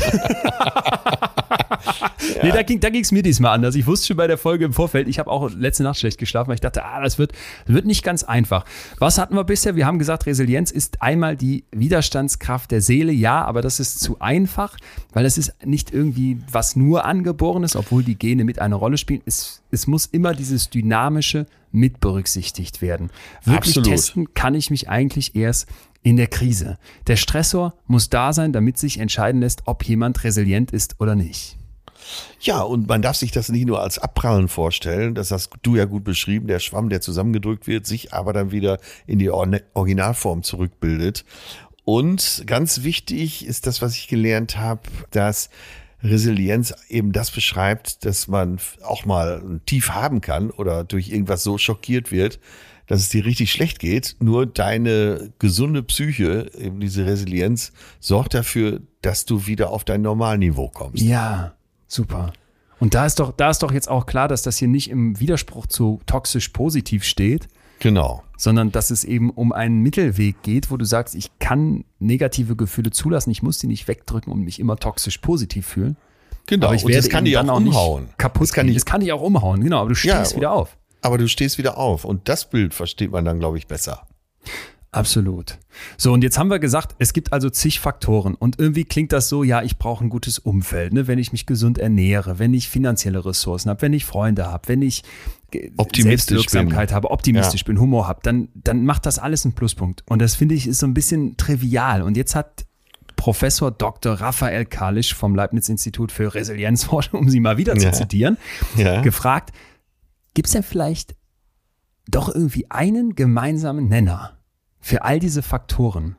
Ja. Und die haben eine neue Theorie aufgestellt und ich glaube, die können wir uns gut merken. Pastor.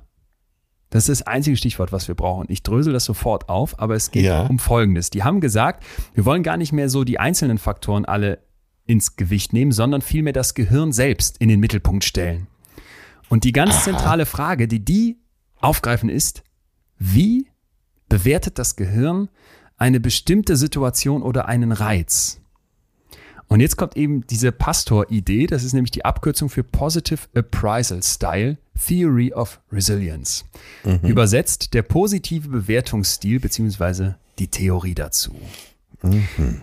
Also, der zentrale Mechanismus ist eine positive Reizbewertung. Und der, ja. so sagen die jetzt mal in ihrer Theorie, ne, die sind dran, das zu erforschen, aber einiges scheint schon dafür zu sprechen, ist im Prinzip ganz entscheidend. Also das bestimmt letztlich über die Resilienz des Individuums. Die vielen Faktoren, die wir bisher kennen, sind eher ja, indirekt, ja. indem sie diese Bewertung beeinflussen. Okay, verstanden. Ist klar? Da, okay. Ja. Aber das, äh, da ergibt sich ja automatisch jetzt schon, dass man das trainieren kann. Ja. ja. Ja, wenn man, ja, ja, wenn man, ja, ja, ja, wenn man. Äh, dran arbeitet, dass die Bewertung positiv ausfällt, da kann man es wahrscheinlich trainieren, ja. Dir macht ähm, so schnell keiner was vor, das merke ich schon direkt und das ist genau der Punkt. Stürzt nein, aber, in eine tiefe Krise, ich schmeiß hier alles hin. Ähm, nein, aber das ist, das ist es echt und das hat natürlich jetzt wieder zwei Seiten. Wir reden hier erstmal von einer Theorie. Wir reden von jetzt gerade laufenden Langzeitstudien. Ja. Wir reden davon, dass bisher in der Forschung da sehr viel Murks betrieben wurde. Ne? Man hat gefragt, wie gut könnt ihr eigentlich schwimmen, ohne die Leute ins Wasser zu schmeißen, weil man ja niemanden ja. mal eben in irgendeine Lebenskrise tritt, um dann ein Experiment durchzuführen. Deswegen brauchen wir Langzeitstudien, um zu gucken, was passiert, wenn Leute in eine Krise kommen. Wie ging es denen vorher? Wie ging es denen nachher? Was hat dabei geholfen? Das machen die gerade und deswegen nochmal der dringende Appell, falls ihr irgendwo im Netz irgendwelche albernen Resilienztrainings seht oder seht oder euer, eure Chefin sagt, komm, wir machen das mal mit der ganzen Firma, damit ihr hier nicht in der nächsten Krise mir abschmiert. Ja. Äh, lasst es. Finger davon. Und nichtsdestotrotz, und das fand ich so, ja, cool irgendwie, sagt dieses Institut auch ganz klar, hey, wir können euch da was an die Hand geben. Ja. Und sagen im Prinzip, Resilienz, ich fasse nochmal zusammen, ist ein dynamischer Prozess, der sich in der Herausforderung entwickelt. Aber ich kann, obwohl es natürlich nicht einfach so herzustellen ist mit der Herausforderung, etwas dafür tun. Ich kann so ein bisschen, sage ich jetzt mal, das Feld bestellen. Weißt du, was ich meine? Ja, äh, übersetzt für uns Normalsterbliche, jetzt kommen die Trainingstipps. Jetzt, jetzt, jetzt kommen die Trainingstipps. Ja, genau. Und da haben die auf ihrer Seite können, ja, schmeiß, ich schmeiß das einfach mal rein, weil das wirklich ganz praktisch ist. Da könnt ihr alle mal draufgehen. Wir geben ja, ist euch doch toll, das dass wir in Deutschland so ein Institut hat, haben, was so führend ist. Richtig. Ja. Wir geben das mal als Link mit in die, mit in die Podcast Description, weil die haben eine Webseite und da kann man kostenlos ein, ein Training aufbauen. Ganz wichtig, bevor wir da jetzt voll einsteigen und uns einfach mal das, das, das Beste davon hier äh, zu Gemüte führen, ist, dass Resilienz kein Schutzschild ist, sondern das haben wir jetzt hoffentlich auch klar gemacht, eine Aktivität. Ne? Also es, ja. ich muss was tun. Einfach ja. nur da rumhocken und zu denken, das läuft, das geht nicht. Und die Analogie, die gemacht wird, ist, dass Resilienz eher zu vergleichen ist oder der Aufbau davon mit Psychotherapie. Also es ist ein langfristiger Prozess, auf den man sich einlassen soll und den man auch wollen muss. Dass du ja. jetzt, wie gesagt, irgendwie sagst, übers Wochenende werde ich jetzt plötzlich resilient und wenn da meine Mutter stirbt, mach mir das nix. Bullshit. Also vielleicht mal, vielleicht muss, natürlich muss man jetzt schmunzeln, ne? Wieso?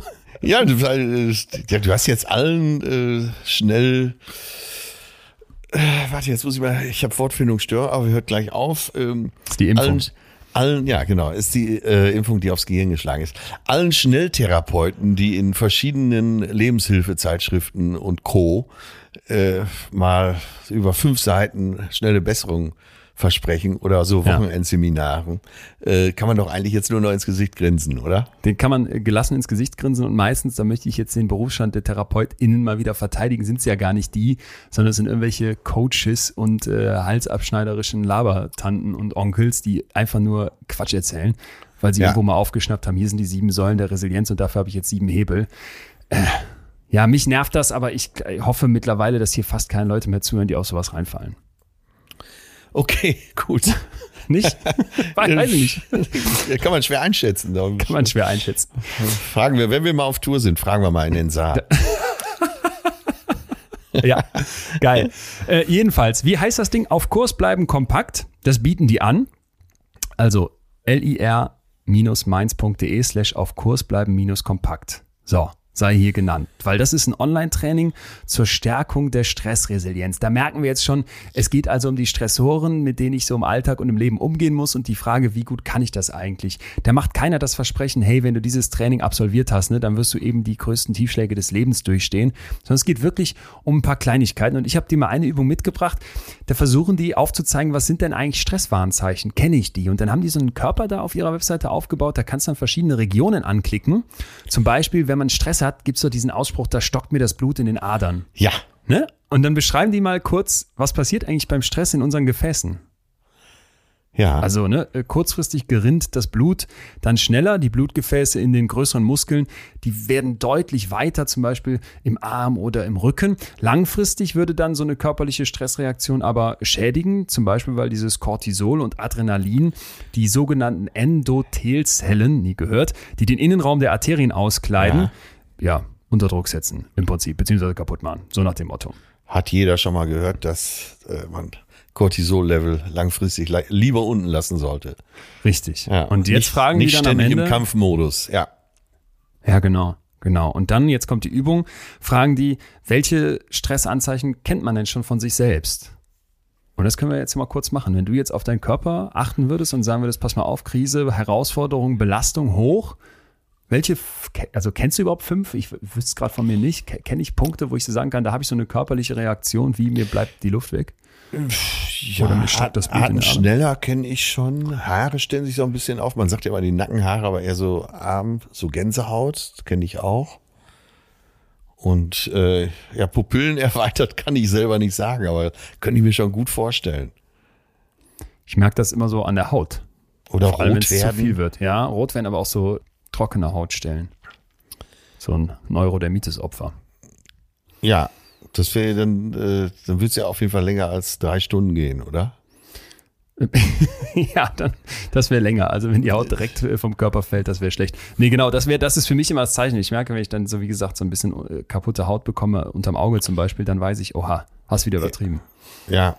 Oder beim Rasieren, wenn die Barthaare so super hart sind und ne, sich kaum rasieren kann weil es so ja. weh tut. Ja. ja. Und im Urlaub ähm. ist das alles weich und entspannt. kennst du auch. Okay, wir schweifen ab. Nee, nee, aber genau, also ne, ist, ist klar. Äh, und das wäre dann jetzt so schon mal eine erste Einsicht. Aha, ich habe mal für mich ein paar Warnzeichen definiert. Da wird es zu viel vom Stress. Drauf achten. Eine andere Übung, die die vorschlagen, ist der Fels in der Brandung. Es ist eine Achtsamkeitsübung. Die geht im Prinzip so, dass du dich hinlegst oder zumindest bequem hinsetzt. Können wir jetzt mal kurz zusammen machen. Mhm. Du sitzt wahrscheinlich, ne? Ich liege im Bett. Ernsthaft? ja. du bist sowas geil.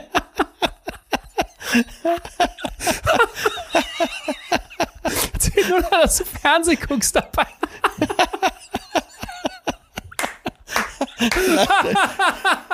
Jetzt bräuchte man wirklich zwei Fotos. Nein, ich bin wirklich, ich bin wirklich hochkonzentriert. Nein, alles, alles aber, gut. Nein, ich hatte, das muss ich unbedingt, bevor ich als unseriös hier durchgehe. Ja, bitte. Wir haben Besuch. Ja.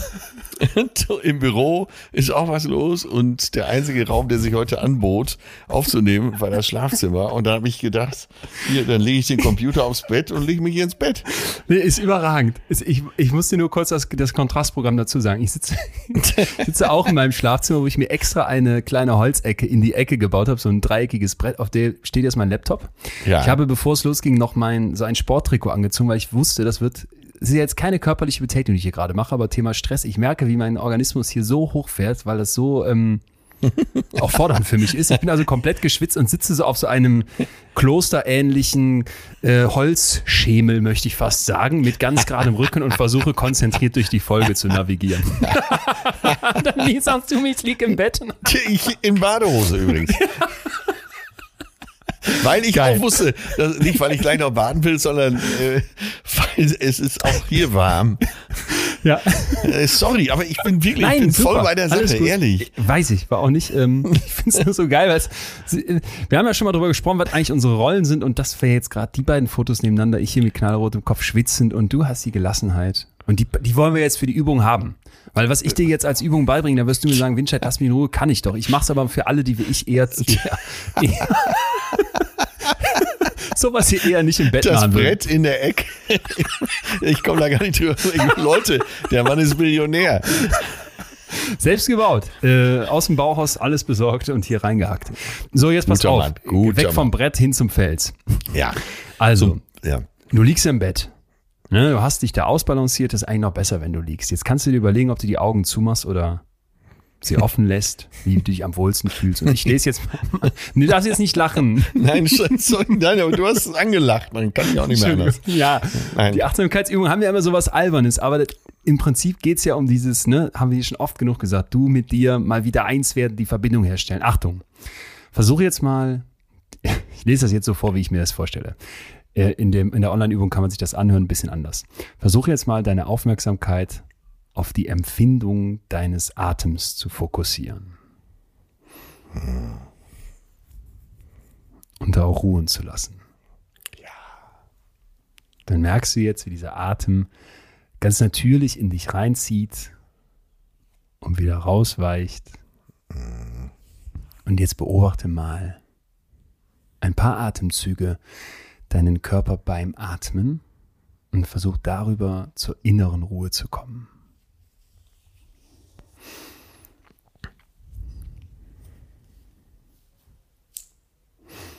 Und jetzt stell dir das Bild von einem großen, ganz festen Felsen in so einer Brandung im Atlantik vor. Hm. Der ist wunderschön.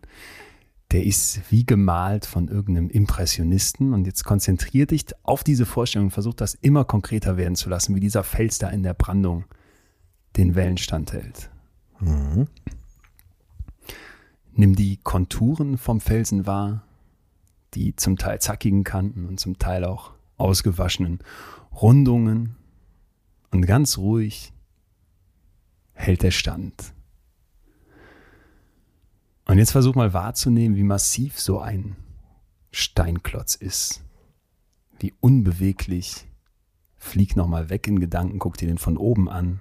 Wie fest er da die Stelle einhält. Erkenne die Form, die Farbe Vielleicht riechst du auch was.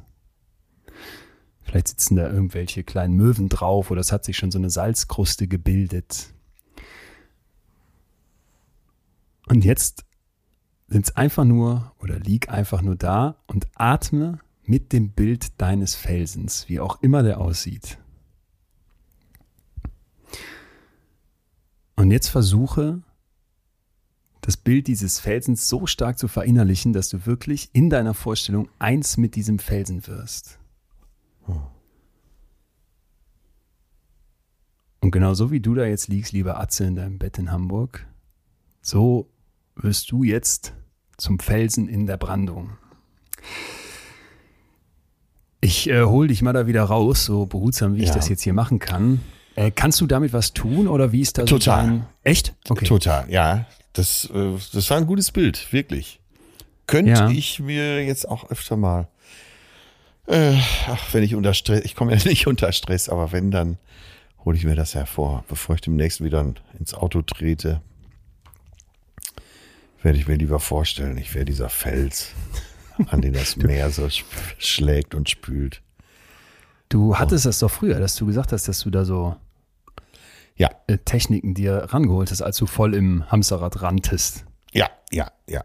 Und, ging das äh, auch in so eine Richtung oder wie war das? Das ging total in so eine Richtung und ja, darum geht's auch. Eben sein Geist zu beruhigen und alles zu relativieren. Und dieses Bild vom Felsen mit dem Meer, was so dagegen spült, das relativiert ja alles schon wieder. Ja. Und stellt euch mal vor, wir würden jetzt alle zusammen da irgendwo sitzen, von mir aus in Westirland und würden diesen Felsen sehen. Das wäre geil, oder? Total geil. Ich habe ich hab diesen Harry Potter Felsen vor Augen, wo Dumbledore und Harry im, ich weiß nicht, siebten, achten, neunten Teil draufstehen und kämpfen. Oder sich irgendwie, weiß ich nicht was, aber ich habe ich hab komplett den Felsen vor Augen, ja. Ich rieche auch das Meer. Aber man kommt, aber man kommt sich so albern vor dabei irgendwie. Wenn ich das jetzt hier so vorlese, ich kann das zwar versuchen, so ernst durchzuziehen, aber irgendwie kommt man sich albern vor und gleichzeitig, und das finde ich irgendwie so eine krasse Erfahrung, merkt man trotzdem, dass was mit einem macht. Ja, und das ist so. Und wenn man die Erfahrung mal richtig gemacht hat, dann wird es auch nicht mehr albern. Das ist einfach wirklich gut. Darum geht es doch auch. Äh, also wir reden ja, natürlich reden wir hier über Gefühle. Darum geht es doch insgesamt bei unserem Podcast, aber äh, eben mit negativen Sachen klarzukommen. Und solche Bilder und solche Übungen helfen total. Und ich bin wirklich ein ganz großer Freund davon, so an sich zu arbeiten. Mhm. Es bringt so viel Ruhe in dein Leben, es bringt so viel Lebensqualität. Klar kann man immer ganz profan sagen, ja, bleib mal ruhig, das wird schon. Klar, gerade ich als jemand, der auch schon weit über 50 ist, das ist gefühlte Lebensqualität. Wenn du, mhm. wenn du es schaffst, so die äußere Welt so ein bisschen schrumpfen zu lassen und eben wie, den, wie der Fels in der Brandung da zu stehen. Herrlich, wunderbar. Und glaubst du? Da beruhigt sich der Geist. Äh, ja, das, das habe ich eben auch ein Stück weit mitempfunden, auch wenn es natürlich komisch ist, wenn man sich das selber vorliest. Glaubst du, dass dir das jetzt helfen könnte, wenn du in einer, in einer Krise steckst? Ich glaube schon. Manchmal muss man daran erinnert werden. Das äh, sei ja auch nochmal gesagt. Weil man schon den Wald vor lauter Bäumen nicht sieht und äh, erstmal in der Lage sein muss, die drei Schritte zurückzumachen, damit alles wieder kleiner ah, wird. Aber äh, das kann man wirklich trainieren. Ja. Ich weiß gar nicht, ob, ob ich das jetzt so oft gemacht habe, dass ich das schon so verinnerlicht habe oder ob es äh, eine Veranlagung ist. Da hast du ja eben auch schon mal drüber gesprochen, dass man ein gewisses Talent auch dafür braucht. Aber wenn man es nicht hat, muss man vielleicht einfach etwas mehr trainieren. Das gilt ja für viele Sachen. Wenn man sie nicht gut kann, dass sie durch äh, Wiederholung einfach verinnerlicht werden. Ja, absolut. Und wir haben ja jetzt auch gesagt, es ist halt eben etwas, auf das du einwirken kannst, auch wenn es eine Trockenübung bleibt. Ne? Das muss man, glaube ich, auch nochmal dazu sagen, weil ja. du wirst jetzt nicht freiwillig ins Wasser springen und dich irgendeiner Krise aussetzen. Kann man sich ja vorstellen, dass man sich bestimmte Sachen ranholen kann, die einem dann einfach ein Stück weit eine Entlastung schaffen, wenn es da ist. Ohne die Gewissheit zu haben, wie resilient bin ich jetzt, ne? Und äh, äh ohne die Gewissheit zu haben, dass eine Krise nicht eben doch auch fertig machen kann, was ja, was ja absolut legitim ist und was ja jetzt absolut. auch nicht keinen betrifft, sondern einen Großteil. Ja. Aber dass wenn es dann da ist, dass du sagst, ich habe vielleicht ein paar Sachen, auf die ich mich verlassen kann, das sind diese Ressourcen, die du eben ansprachst, ne? Habe ich etwas, was mir eine, eine Zuversicht gibt. Ja. Ja. Ich fand noch eine Übung so schön von der ähm, Doktorin Isabella Helmreich, die Kichererbsenübung. Nämlich, dass du dir morgens irgendwie eine Handvoll Kichererbsen in die rechte Taschen, Tasche packst, Hosentasche, ja, Tasche. Ich erinnere mich. Kennst du das? Ich ja, das hast nicht. du hier schon mal beschrieben. Ach. Ja. Okay, das, dann sage ich nichts weiter. Äh, wie, echt? Dass ja. du dann immer eine Erbse in die andere Tasche machst, wenn du was Positives empfindest? Ja, ja, ja. Okay, das wusste ich nicht. Ich doch, das immer. hattest du schon mal in irgendeiner äh, Studie gefunden und hast davon berichtet. Okay. Naja, jedenfalls, also wenn du irgendwie einen Duft riechst oder das Lächeln von einer fremden Person siehst oder auch einen Musikanten, einen Straßenmusikanten vielleicht einfach hörst und der spielt einen coolen Beat, hatte ich gestern hier am, am, am Kanal, dann, dann hast du, hast du immer den Moment, wo du eine Erbse in die andere Tasche tust und am Abend merkst du, sind da jetzt viele Erbsen drin oder wenige. Ne? Und ja. du fängst natürlich an dadurch, weil die Erbsen auch wie Hulle nerven, ein Stück weit drauf zu achten auf diese Momente. Es ist wieder so eine Achtsamkeitsübung. Ich ich habe mich halt immer gefragt am Ende, als ich das so las und auch mir diese Seite von denen angeguckt habe, die ich echt echt inhaltlich gut gemacht haben. Fand auch, wenn der Style so unimäßig eine Katastrophe war, aber ich empfehle es euch trotzdem allen ganz, ganz dringend da mal drauf zu gucken. Hätte das Viktor Frankl im KZ geholfen? Ui. Ja, so krass äh, muss ich es aber sagen. Es ist gut, dass du an dieser Stelle jetzt nochmal diesen dicken Stein ins Wasser wirfst. Ja. Weil, ähm, ja, das, das kann man sich ja vorstellen. Das ist ja unvergleichlich. Das ist unvergleichlich. Äh, äh, ja, und trotzdem ist es so, dass äh, er ja irgendwie an den Punkt gelangt ist, dass er es überstanden hat und dass seine Psyche einigermaßen gesund langfristig wieder da hervorgegangen ist, oder? Ja. Ja, ich, also ich muss, ich muss immer an Professor George Bonanno denken. Das ist einer der weltweit führenden Trauerforscher, der eben auch Menschen begleitet, die trauern und eben nicht nur dann die Nachherwerte hat ne, und dann an deren Erinnerungen anknüpft, wie habt ihr euch vorher gefühlt und dann einen Vergleich macht, sondern zum Teil wirklich Langzeitstudien gemacht hat und nicht nur die Leute gefragt hat, sondern auch deren physiologische Werte gemessen hat, mit Familienmitgliedern, mit Freunden, mit Bekannten Interviews geführt hat und so weiter, unabhängige Gutachter dahin geschickt hat. Und der konnte immer wieder zeigen, nur ein Bruchteil der Leute geht an diesen ganz schrecklichen Erfahrungen wie Kind stirbt, Partner stirbt, wirklich zugrunde, kriegt dadurch psychische Probleme. Ja. Wo du auch sagen würdest, dass wir wirklich von einer Störung sprechen, die behandlungsbedürftig ist. Ne? Das sind nur so zwischen 10 und 11 Prozent. Ein, ein ganz, ganz, ganz großer anderer Teil ist belastet und ist fertig und ist traurig und, und ist am Boden zerstört, aber ja. geht da raus. Geht da raus und ja, ist resilient. Weshalb ich auch manchmal denke, dieses, ich muss das trainieren und ich muss das stärken, das ist wieder so dieses, dieses Selbstoptimierungsdenken unserer Zeit. Ne? Die Übungen, ja. die wir gerade hatten, die gehen ja auch jetzt nicht wirklich in die Richtung, ja, das und das kannst du tun, wenn hier dein Partner stirbt, sondern das sind so Kleinigkeiten, die wir zum Teil auch schon kennen. Ja. Aber vielleicht können wir uns ein Stück weit von dem Anspruch befreien, Resilienz trainieren zu wollen und uns einfach darauf verlassen, die meisten von uns sind einfach verdammt zähe Tiere und die anderen, die dann in Probleme reingeraten, die sind das nicht selber schuld oder sind die Schwachen, sondern es sind vielleicht einfach welche, bei denen bestimmte Parameter, die kennen wir noch längst nicht alle anders dastanden und da können die drum nichts für und brauchen im Zweifel dann einfach eine professionelle Hilfe, die dann aber vielleicht auch wieder hilft. Also der Mensch ist nicht dafür gemacht, kaputt zu gehen. Ja, und das ist doch auch ein tröstender Gedanke, dass äh, selbst wenn es nicht mal richtig umgehauen hat, es eben Profis gibt, die dir den Weg aus diesem Labyrinth wieder rauszeigen. Ja. Das finde ich äh, richtig tröstlich. Ja. Ja. Wie gesagt, als äh, mein Vater gestorben ist, da habe ich mir auch mal den Weg weisen lassen. Und ich bin froh, dass ich so schnell auf die Möglichkeit gekommen bin. Mhm. Ja. Tja. Dann würde ich ja. doch fast sagen, muss das letzte Wort auch äh, Viktor Frankl gehören, weil der ist einfach auch unglaublich versöhnlich mit dieser ganzen Situation umgegangen, mit dieser ganzen Erfahrung, mit diesen, mit diesen schrecklichen Erfahrungen und hat danach tolle Bücher geschrieben, die, die wirklich zu empfehlen sind, ähm, weil sie für die Psychologie auch so wichtig sind. Und er sagt, und das finde ich ist, eins, ist fast eins meiner Lieblingszitate, zwischen Reiz und Reaktion liegt ein Raum. Und in diesem Raum liegt unsere Macht zur Wahl unserer Reaktion. In Hammer. unserer Reaktion liegen unsere Entwicklung und unsere Freiheit. Das finde ich so stark, ne? Also und das, das, muss man in der Gänze, glaube ich, begreifen. Deswegen ja. muss man es eigentlich ganz langsam sagen, aber äh, beschäftigt euch mal damit. Deine Reaktion, die kannst du bestimmen. Das Ereignis kannst du nicht ändern. Aber ja. ob du positiv oder negativ mittel- und langfristig darauf reagierst, das kannst du bestimmen. Ja. Und er hat immer wieder in seinen Aussagen auf den ersten Blick so dieses Gegenteil von unserem, was wir beim toxischen Positiven rausgearbeitet haben, dass er nämlich immer so vermeintlich unterstellt, du musst das Gute darin sehen, alles hat einen Sinn, versuch das als, als, ne, als Erfahrung ja, ja. zu begreifen. Aber ich glaube, das darf man, das, das macht es zu einfach. Und er macht das ganz am Anfang, wie gesagt, von seinem Buch Ja zum Leben auch schon klar. Das ist keine Erfahrung da im KZ, wo du so denkst, Mensch, klasse, dass ich hier was lerne. Da werden Menschen vergaßen, umgebracht. Das ist grauenhaft. Ja. Und trotzdem sagt er, das Schicksal gehört zum Menschen wie der Boden, an den ihn die Schwerkraft fesselt.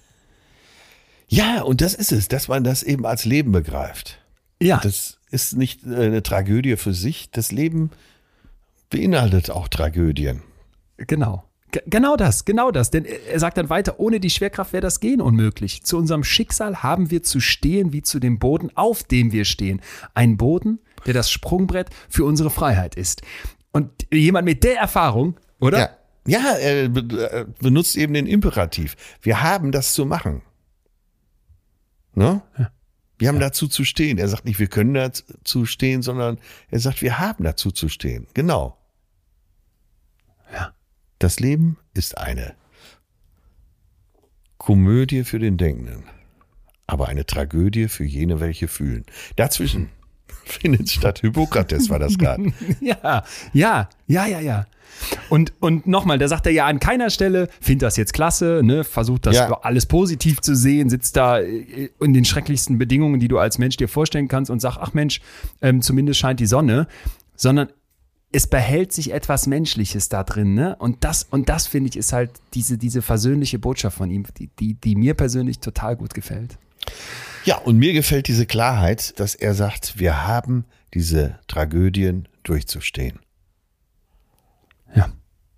Genau, weil daran beißt die Maus ja keinen Faden ab, ne? Nee, er lässt keinen Spielraum. Ja. Er sagt, so ist das, das nennt sich Leben und das gehört zusammen. Ja. Hammer. Ja, also schwieriges Thema, weil komplex, um das Wort hier mal zu überstrapazieren. Aber ich hoffe auch eins, wo wir mit einer neuen Klarheit rausgehen und mindestens mal wissen, wenn demnächst wieder irgendwer auf irgendeiner Party oder in irgendeinem Internetartikel mit dem Begriff Resilienz um sich schmeißt wie ein Wahnsinniger, äh, ausweichen oder die Folge nochmal hören und dann ein paar Gegenargumente parat haben. Gegen diesen billigen Begriff. Ich, ich stelle mir gerade vor, wie einer wie wahnsinnig mit dem Begriff um sich wirft. ich stelle mir gerade vor, wie du gerade in deinem Bett liegst und jetzt gleich in so eine Tüte Chips oder so eine Schüssel Chips greifst, den Fernseher anmachst und einfach weiter chillst. Ah, ich jetzt duschen muss, weil ich so schweißgebadet bin. Es ist ein völlig falsches Bild. Ich habe hier diese Badose angezogen, weil es so warm ist.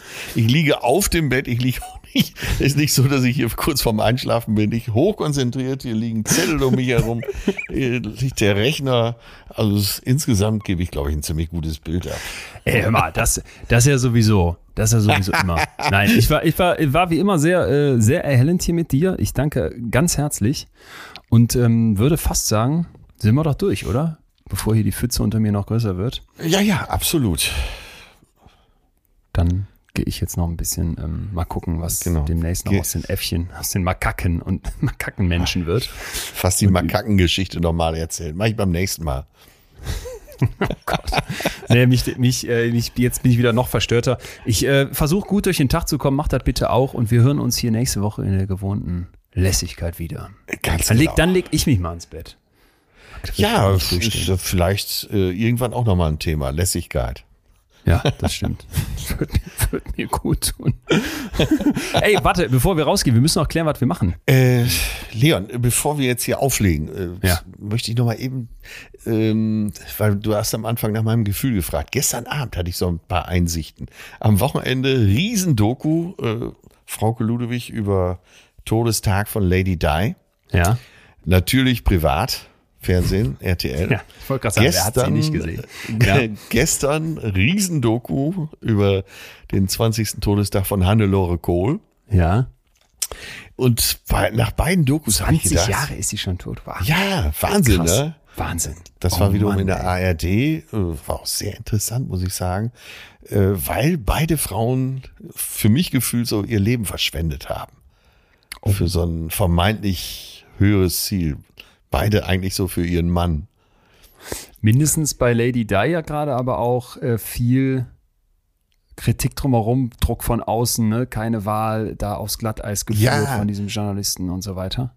Ja, und äh, ja, bei Hannelore Kohl ja auch. Die hat sich da teilweise für den Mann, der sie quasi hat links liegen lassen, ja. aufgeopfert, äh, dann ihr Leben der Partei so ein bisschen gewidmet, nachher der Stiftung und am Ende trotzdem sehr unglücklich gestorben. Es hat ja auch, sehr, sie hat Selbstmord begangen.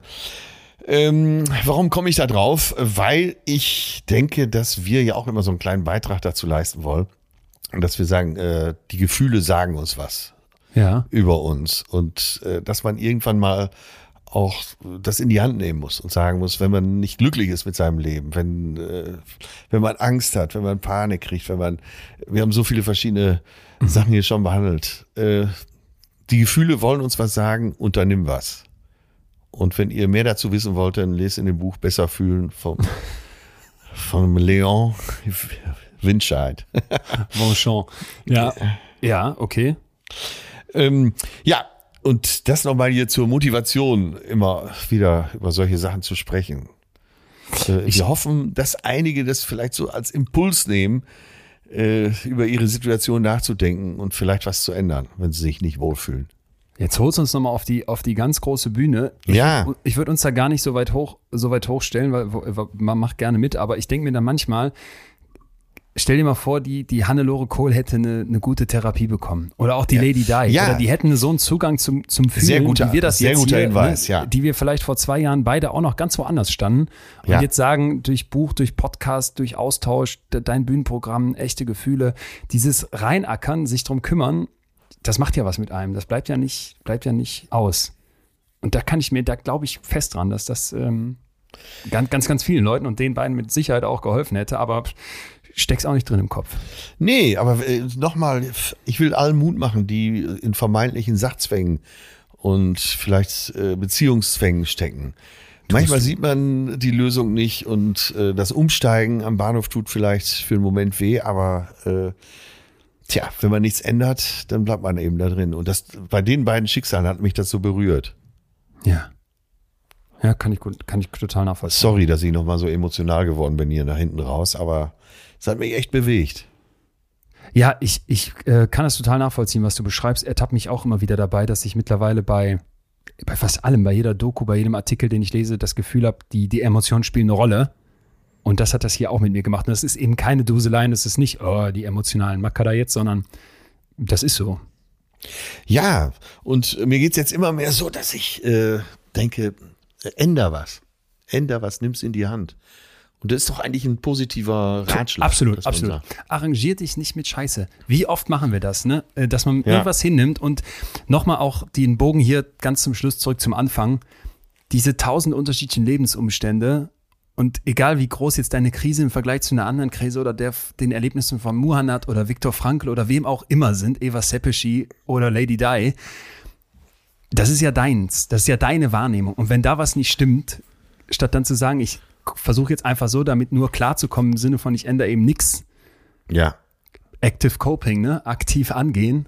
Und dann stehen die Chancen gar nicht schlecht. ja, und diese Scheiße auszuhalten ist eben keine Resilienz. so, das, das ist ein gutes Schlusswort. Die Scheiße ja. auszuhalten ist nicht. Stimmt. Ey, in einem Satz, geil. Ja, dann würde ich sagen, sind wir doch hier durch, oder? Die, die Pfütze unter mir wird noch größer. Ich bin so am Schwitzen. Ja, ey. ich okay. bin wirklich fertig. War eine gute Idee, in, in so einem Saug-T-Shirt zu sitzen, auch wenn es wirklich eklig ist. Ähm. so, und ab nächste Woche machen wir. Ab jetzt ist mir alles egal. Tschüss. Nein. tschüss, tschüss ins Bett. Oh Gott, oh Gott, oh Gott.